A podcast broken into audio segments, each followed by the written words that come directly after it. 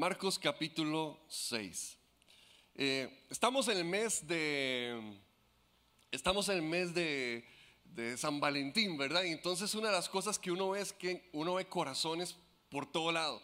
¿verdad? Entonces en la publicidad hay corazones por todo lado, uno va a un mall, está lleno de corazones, uno va a dejar a, los chiquitos a la escuela o al colegio, está todo lleno de corazones, ¿verdad? Entonces aparecen corazones por todo lado, pero eh, yo me hago la pregunta, ¿qué tan conscientes somos de cómo está nuestro corazón? ¿Qué tan conscientes somos de qué está pasando dentro nuestro, en nuestra vida? Hace ocho días eh, empezamos a hablar acerca del Evangelio de, Marcos, ¿verdad? Este, sobre volver a sentir. Y hoy quiero continuar con ese tema. Hace ocho días estuvimos hablando y viendo lo que estaba pasando con los, con los fariseos eh, en el capítulo 3 de Marcos, pero ahora vamos a venirnos hasta el capítulo 6 y voy a en realidad a hablarle de una sección eh, completa de Marcos, del capítulo 6 hasta el capítulo 8, para que lo pueda tomar en cuenta. Pero entonces, lo primero que nosotros nos encontramos ahí es, es un asunto que, parece, que parece un contagio. En esas historias pasa algo muy interesante en, Marcos del, capítulo 6 hasta, hasta el capítulo 8, y es que Jesús viene, dice, dice la palabra en el 6.34, que Jesús está enseñándole, hay, hay unas grandes multitudes, y Jesús siente compasión de ellos.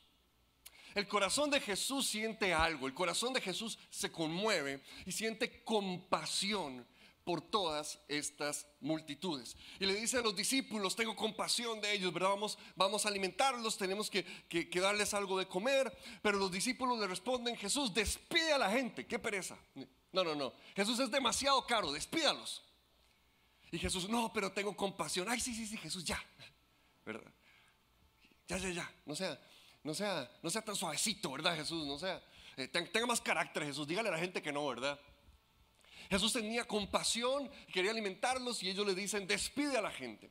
Pero Jesús no lo hace, sino que les pregunta, bueno, ¿qué tenemos? Y entonces le presentan unos panes y unos peces. Jesús los toma, los bendice y les dice, vayan a, a repartirlos. Los reparten a la multitud y alimentan a toda la multitud. Alimentan a esta gran multitud. Cuando Jesús entonces eh, eh, hace ese milagro, eh, después le dice a los discípulos, pasen al otro lado, porque estaban con, un lago que está, el que estaban enseñando. Se le llamaba el mar de Galilea, pero en realidad es un lago. Y entonces Jesús estaba enseñando ahí y les dice, pasen, crucen al otro lado. Así que los discípulos se suben al bote y empiezan a cruzar y Jesús se queda. Viene una gran tormenta, llega a caer una gran, una enorme tormenta. Y entonces los discípulos eh, están con ese miedo, ¿verdad? Lo que está sucediendo en la tormenta. Viene Jesús caminando sobre las aguas, sube al bote, se calman las aguas. Los, los discípulos estaban asustados pensando que era, que era un, un fantasma y que no sé qué. Y entonces, en el capítulo 6, el versículo 51 dice que cuando Jesús subió a la barca, subió entonces a la barca con ellos y el viento se calmó. Estaban sumamente asombrados porque tenían la mente embotada y no habían comprendido lo que sucedió con los panes. Ahora los discípulos entonces reciben a Jesús en la barca y estaban, estaban asombrados de lo que había pasado, pero dice, porque no habían entendido lo que sucedió con, con el milagro de los panes y su mente estaba embotada. Cruzan hasta el otro lado del lago y en el otro lado del lago llegamos al capítulo 8 el capítulo 8 de Marcos empieza a decir que Jesús tiene de nuevo una gran compasión porque llegan grandes multitudes. De este lado del lago vivían todos los judíos y de este otro lado vivía toda la gente, así como nosotros, corrientillos, ¿verdad? Todos los que no eran el pueblo de Dios. Entonces ellos vienen, hizo este milagro donde estaban los judíos y ahora cruza y llegan grandes multitudes y Jesús dice de nuevo, tengo compasión por ellos. Pero los discípulos no dicen, claro, Jesús tiene compasión, ya sé por dónde va el asunto. Uy, Jesús, claro, ya sabemos, ya aquí te tenemos listo, vamos a ver este gran milagro que vos vas a hacer. No, no, no, no. Los discípulos, dice en Marcos, en Marcos capítulo 8, el versículo eh, del, 2 al 4, que los discípulos objetaron, ¿de dónde vamos a conseguir suficiente pan? Si yo fuera Jesús, yo les diría, papito, eh, eh, venga para ponerle manos. ¿de dónde vamos a conseguir suficiente pan? ¿No le suena familiar, papito? No le suena conocida la historia, dice Jesús, ¿verdad?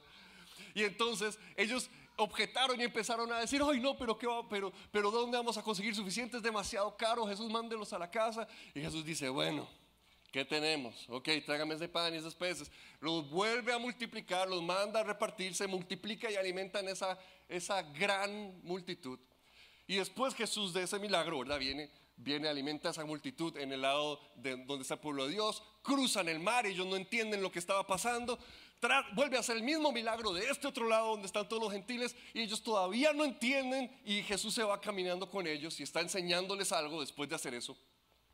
Y ahí llegamos a Marcos capítulo 8, el versículo 17, en el que Jesús está hablando con sus discípulos una vez más. Y les dice así, el versículo 17, al darse cuenta de esto, porque estaban quejándose, diciendo, uy, Jesús está enojado de que no trajimos pan, Jesús tiene hambre después de todo lo que pasó. Y dice el versículo 17, al darse cuenta de esto Jesús les dijo, ¿por qué están hablando de que no tienen pan? ¿Todavía no ven ni entienden? son, tan cerrados, en serio, estaba diciéndole Jesús. ¿Es en serio, Pedro? Tienen la mente embotada, les dice. Es que tienen ojos, pero no ven. Y oídos, pero no oyen. ¿Acaso no recuerdan? Cuando partí los cinco panes para los cinco mil, ¿cuántas canastas llenas de pedazos recogieron? Eh, doce, respondieron. Y cuando partí los siete panes para los cuatro mil, ¿cuántas cestas llenas de pedazos recogieron? Eh, siete. Entonces concluyó, y todavía no entienden. Y todavía no entienden. Cuando está diciendo que, los discípulos tenían su mente, su mente embotada, eh, Jesús está diciendo la misma frase que usó con los fariseos. Cuando les dice que ustedes tienen su corazón endurecido, lo que hablamos hace ocho días. Tienen su corazón endurecido. Es la misma frase. Eh, eh, es, la palabra cardia, de, cardio, ¿verdad? De corazón. ¿Por qué entonces esta traducción pone mente? ¿verdad? Tienen la mente endurecida, tienen la mente embotada. Bueno, para el pensamiento bíblico, el corazón en realidad no es nada más donde uno siente maripositas cada 14 de febrero. ¿Verdad? El corazón no es nada más donde uno siente lindo, ¿verdad? Donde, donde, donde pasa ese huilón, ¿verdad? Frente a mí, yo digo, uy, mi amor, ¿verdad? El corazón no es nada más donde, yo siento lindo cada vez que veo a mi esposa. El, corazón, en realidad, en la Biblia, eh, escribe Henry Nowen, es la fuente de la energía física, emocional, intelectual, volitiva, o sea, de la voluntad, y moral. Del corazón es de donde sale toda esta energía a un nivel físico, emocional, espiritual, moral. Todo esto brota del corazón. Por eso es que ahí escogieron entonces ponerle, la mente, porque están hablando que no entienden y no entienden, pero está usando el mismo término, cardio, el corazón, tiene el corazón duro. Los discípulos, ustedes tienen el corazón duro, están endurecidos, lo mismo, igual que los fariseos. Los discípulos, Jesús les dice, ustedes tienen el corazón endurecido, les dice cuando sube al bote. Tienen el corazón endurecido, les dice después de que ya multiplicó dos veces las cosas. ¿Qué está pasando? No entienden. Tienen ojos pero no ven. Tienen oídos que no están oyendo. No recuerdan. Tienen su corazón endurecido. ¿Se acuerdan que un corazón endurecido nos está hablando de algo calloso? Nos está hablando de algo que, se está petrificando, de algo que se ha vuelto insensible, de, algo que, se ha puesto tieso. ¿Y qué problema es cuando, hermanos, tenemos un corazón endurecido porque no podemos escapar de él? Es cierto, a veces, eh, eh, de nuevo, ese callo es una reacción a la que nos protegemos en algún área de nuestra vida. Tuvimos un problema en una relación y echamos callo a nivel, en, nuestro corazón, a nivel emocional. Tuvimos una desilusión espiritual y echamos callo en nuestro, en nuestro corazón. Tuvimos, tuvimos una, algún, algún problema laboral y echamos callo en esa parte, pero nuestro corazón no se queda solamente en esa relación y cuando me voy de esa relación ya todo está listo. No es que mi trabajo tuve ese, ese, ese problema, que, que me endureció el corazón y que de repente ya salgo de mi trabajo y todo está bien. El problema del corazón es que uno no se lo puede quitar. Hermanos, nosotros no podemos huir de lo que está pasando en nuestro corazón. Y lo que está pasando en su corazón, donde quiera que usted vaya, usted lleva eso. Lo que sea que esté sucediendo en su corazón, con quien usted esté, aun si no es la gente con la que, con la que usted tal vez tuvo el problema, aun si no es la, la situación que lo desilusionó, aun si no es aquello que lo hirió o que, que causó algo en usted, aun si no es eso, aunque esté en otro contexto, con otra gente, en otro momento, usted lleva el mismo corazón. No nos podemos quitar el corazón, solo tenemos uno. No podemos decir, bueno, aquí tengo el corazón endurecido, pero aquí tengo el corazón suavecito. Usted se puede engañar pensando eso, pero no es así. Usted nunca puede quitarse su corazón. Usted siempre lo lleva donde quiera que usted esté. Y a veces pensamos que podemos manejar eso, podemos manejar un corazón endurecido acá, pero, pero sensible en este otro lado, y no es así. Cuando nos damos cuenta es que lo que sucedió en un lugar se empieza a chorrear y a pringar en otro lado. Y por eso es que un problema en su trabajo le produce problemas en su casa porque usted llega todo obstinado de la vida. Usted, usted llega toda, toda, toda estresada de su, trabajo, de dirigir esa empresa, y cuando, y cuando llega a su casa lleva el mismo estrés. ¿Por qué? Porque lleva el mismo corazón. Lo que sucede en un lugar afecta a otro lugar, porque no nos podemos quitar eso. Ahora, cuando Jesús escribe estas palabras, ustedes tienen un corazón endurecido, las escriben en, un modo, en modo pasivo. Y eso lo que significa es que alguien se los hizo. Alguien eh, que, que ellos recibieron esa acción. Alguien endureció su corazón. No fue que ellos decidieron, voy a endurecer mi corazón. Fue algo que pasó. Alguien o algo afectó su corazón. Ellos no lo decidieron. Alguien o algo lo hizo por ellos. Pero el problema es que la Biblia nos enseña en Proverbios, sobre toda cosa guardada, guarda tu corazón porque de él mana la vida.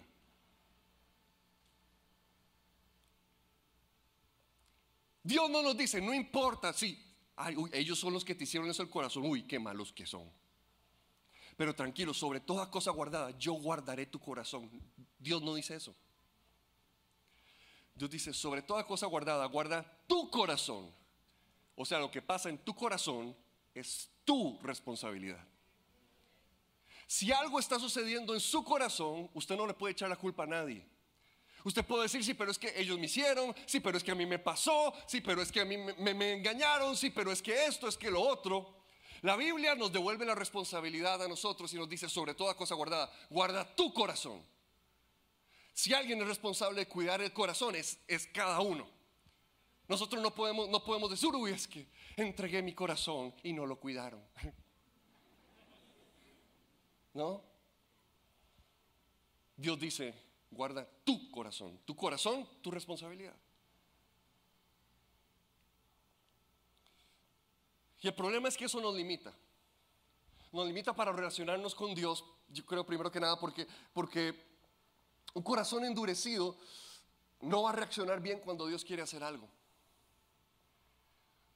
Dice que bueno, Jesús vino y hizo este milagro, los discípulos cruzaron en, la barca y Jesús eh, vino caminando sobre las aguas, subió a la barca y se calmaron los vientos y los discípulos, dice, esa versión estaban asombrados. Algo interesante de esa palabra es que esa palabra asombrados puede significar estar asombrado, puede significar estar loco, fuera de sí, o puede, o puede eh, significar estar aterrorizado en este momento, en ese contexto, lo que los discípulos estaban realmente era aterrorizados. Jesús caminó sobre las aguas y ellos se aterrorizaron. Y Jesús les dice, ustedes se aterrorizaron porque no entendieron el milagro. Y no entendieron el milagro porque sus corazones están duros. Cuando tengo un corazón duro, mi corazón se aterroriza cuando está Jesús cerca. Cuando mi corazón está duro, me aterroriza estar cerca de Jesús. Porque Jesús es una persona peligrosa. Porque Jesús a veces pide cosas que no debería pedir. Porque Jesús a veces nos lleva a lugares donde no nos debería llevar. Como esos discípulos, Jesús les dice, súbanse la barca. y esa tormenta. Y a veces Jesús nos embarca literalmente. Jesús pide cosas que no debería pedir, nos pone en lugares donde no nos debería poner, no, no, no, nos, nos, nos, eh, nos demanda cosas que, que, no, no, somos, que no nos sentimos capaces de dar. Eh, Jesús es una persona aterrorizante para un corazón duro. Cuando el corazón está duro, nos aterroriza lo que puede hacer Jesús. Entonces me aterroriza que Jesús sea capaz de pedirme esa relación y más ahorita antes de San Valentín, usted sabe. Qué pelada no tener selfies ahí con una huila, un chavalo. No, hombre, me aterroriza que Jesús me vaya a pedir esa relación que yo sé que está mal. Me aterroriza. Me aterroriza que Jesús me vaya a mandar a hacer algo que, a mí me da miedo, que me mueva el piso. Me aterroriza. Me aterroriza. Pero Jesús acaba de salvarle la vida, les calmó la tormenta, pero estaban aterrorizados porque su corazón duro no les permitió comprender lo que estaba pasando.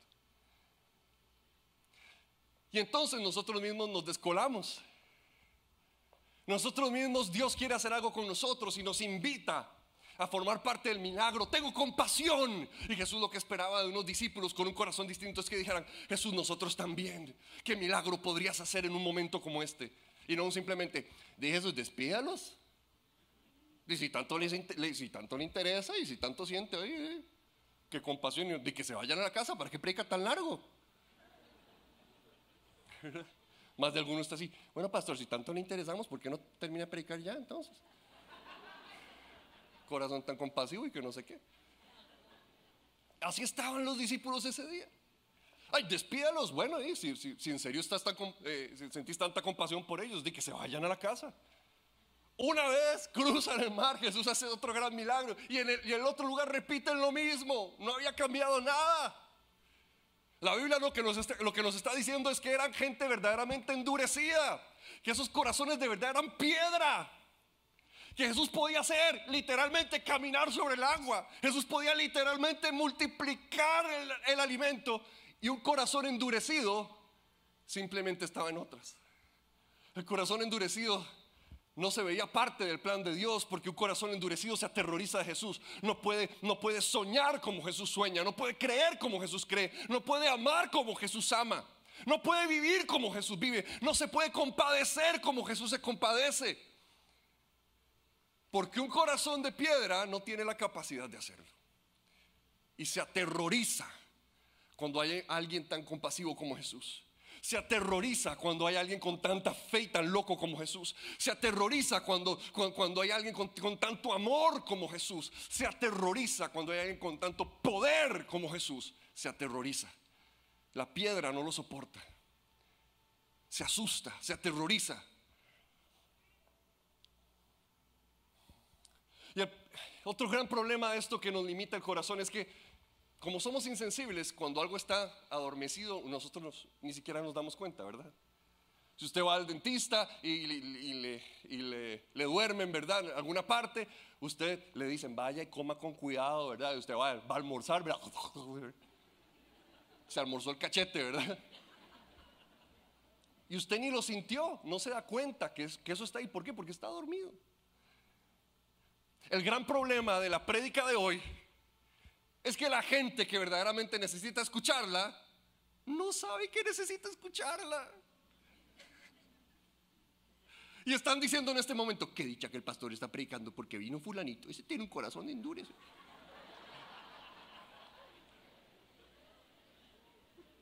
Pero no pongan gente en las pantallas cuando estoy diciendo eso, porque después...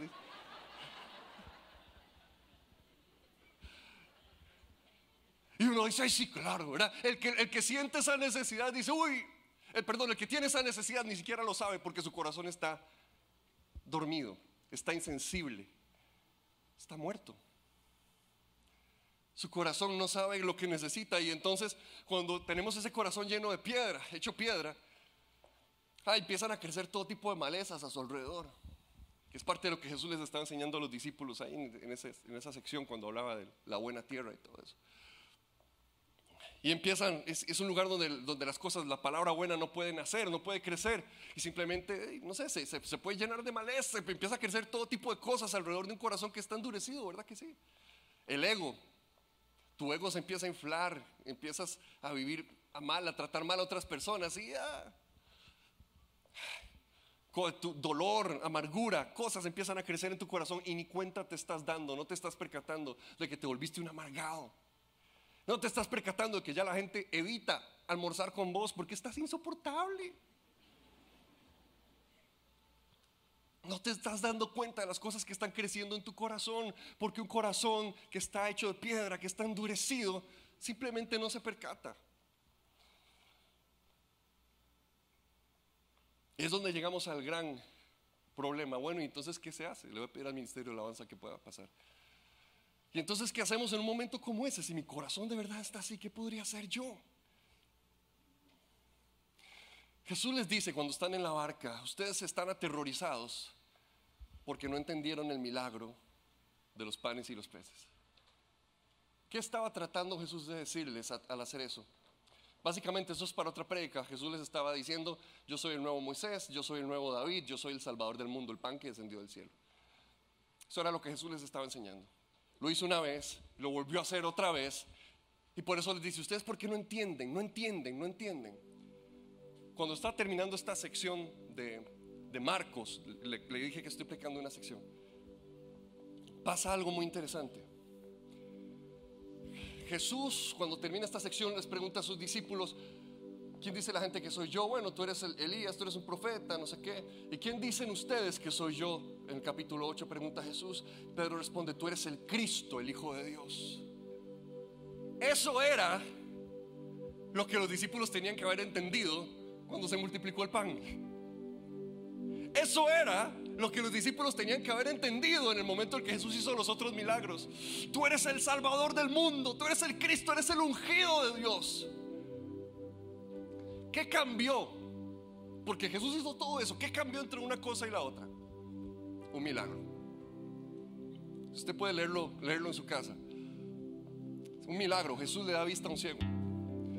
Porque Marcos solo pone dos sanidades de ciegos y las pone en lugares muy importantes. La, última que él pone, la pone antes de, la entrada triunfal a Jerusalén. Pero la primera la pone ahí. Jesús sana la ceguera de alguien como algo simbólico de lo que está pasando en el corazón de los discípulos. Porque les dice, tienen ojos y no ven. Tienen oídos pero no están escuchando. Eh, tienen cabeza pero no entienden, no recuerdan. Jesús viene y sana la vista de ese hombre. Inmediatamente después Pedro dice, tú eres el Cristo, ahora puedo verlo. Tú eres el Cristo, tú eres el Cristo. Jesús, tú eres el Cristo. Eso era lo que nos estabas tratando de decir, eso era lo que estabas tratando de hacer. Ahora puedo verlo. El gran problema de esto es que no le puedo dar cinco pasos para renovar su corazón. No le puedo dar tres estrategias para hacerse un corazón nuevo. ¿Sabe por qué? Porque ni usted ni yo tenemos la capacidad de producir un corazón nuevo. Ni usted ni yo podemos pretender hacernos un corazón nuevo. Somos totalmente inútiles en esa área. No podemos hacernos un nuevo corazón. Hacer un nuevo corazón es algo que solo Jesús puede hacer. Ahora, pero ¿por qué los fariseos no se les cambió? Y a los discípulos sí, bueno, lo único que le puedo decir es que los discípulos, aún siendo así de insensibles como estaban, caminaron con Jesús. Jesús les dijo, crucen el barco. Y crucemos el barco. Repartan las canastas de, comida que acabo de multiplicar para salvación del mundo. repartamos las, canastas que bla bla bla Jesús. Los discípulos caminaron con Jesús, estuvieron con Jesús. Este es un milagro que no va a pasar en la pulpería. Este es un milagro que no, no va a pasar camino al trabajo. Este es un milagro que solo sucede en la presencia de Jesús. Por eso Ezequiel 36, 26 dice, les daré un nuevo corazón, les infundiré un espíritu nuevo, les quitaré ese corazón de piedra que ahora tienen y les pondré un corazón.